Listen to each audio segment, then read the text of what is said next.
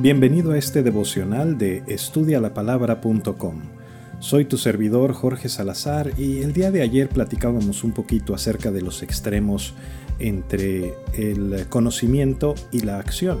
Aquellos que saben mucho pero no actúan en nada y aquellos que actúan mucho pero no les interesa aprender más o conocer más a profundidad la palabra de Dios. Todo esto lo leímos precisamente en Colosenses 1.10 y una de las cosas que nos llama la atención es que precisamente eh, hablábamos de ese fruto que tiene que ser presente, tiene que ser continuo, una realidad constante en nuestras vidas. Pero el siguiente pensamiento en la intercesión de Pablo por el andar de estos colosenses y por supuesto el tuyo y el mío complementa el versículo 10 dice creciendo en el conocimiento de Dios. Y esto es lo que Pablo pidió con tanta fuerza al comienzo de esta oración. ¿Por qué lo menciona de nuevo al orar por su conducta? Bueno, simplemente porque Pablo vio la conexión dinámica entre la acción y el conocimiento. Él sabía que a medida que siguieran dando fruto en toda buena obra, se iban a abrir naturalmente a crecer en el conocimiento de Dios es decir, uno engendra al otro en esa maravillosa espiral ascendente. Cuanto más le sirves a Dios de verdad, más te abres al conocimiento de Dios. Cuanto más conoces de Él, más lo quieres servir. Y así es como sigues avanzando hacia adelante y hacia arriba. Jesús mismo lo dejó en claro cuando dijo que hacer la voluntad del Padre hace posible precisamente la recepción del conocimiento del Hijo en Juan 7:17. Ahora, esta relación mutua de causa y efecto entre conocer y hacer es una de las leyes fundamentales del crecimiento espiritual.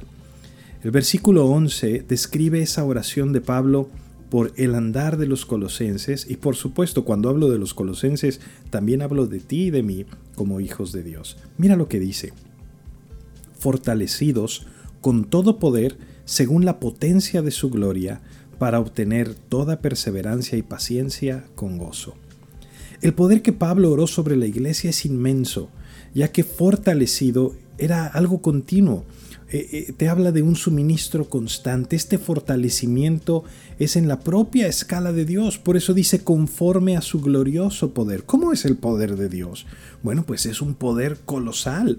Y el enfoque es precisamente ser fortalecidos para qué? Para la resistencia, esa clase de firmeza a la que Pablo se refiere, mantener la posición en la batalla, estar firmes, inamovibles. Él tenía en mente las fuerzas malignas que había precisamente ahí en el valle del Ico y que estaban intentando destruir la iglesia colosense.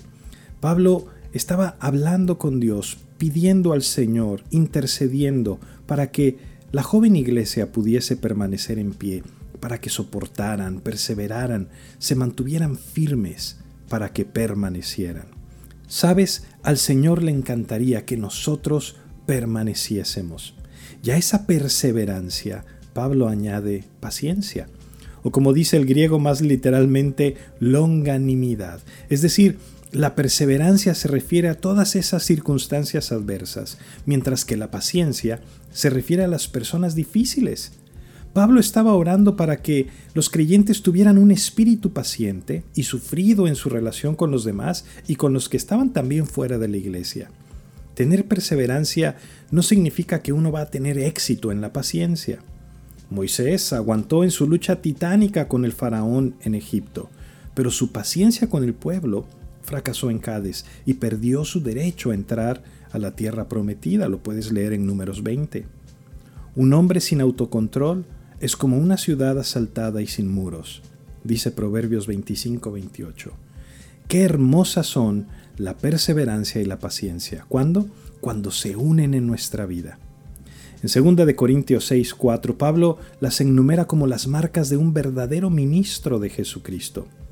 Ellas existían perfectamente en el propio Señor Jesús y Él estuvo firme hasta el final y fue paciente con todos.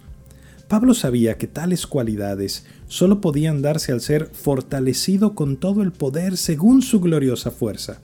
Así es como debemos orar por nuestros hermanos y hermanas. Señor, dales perseverancia en las dificultades y paciencia con la gente. Hazlo fortaleciéndolos constantemente con tu poder. Mira, cuando el rey David se controló al ser calumniado por Simei, fue una victoria mayor que la de matar a Goliat. Segunda de Samuel 16:5 te lo puede decir.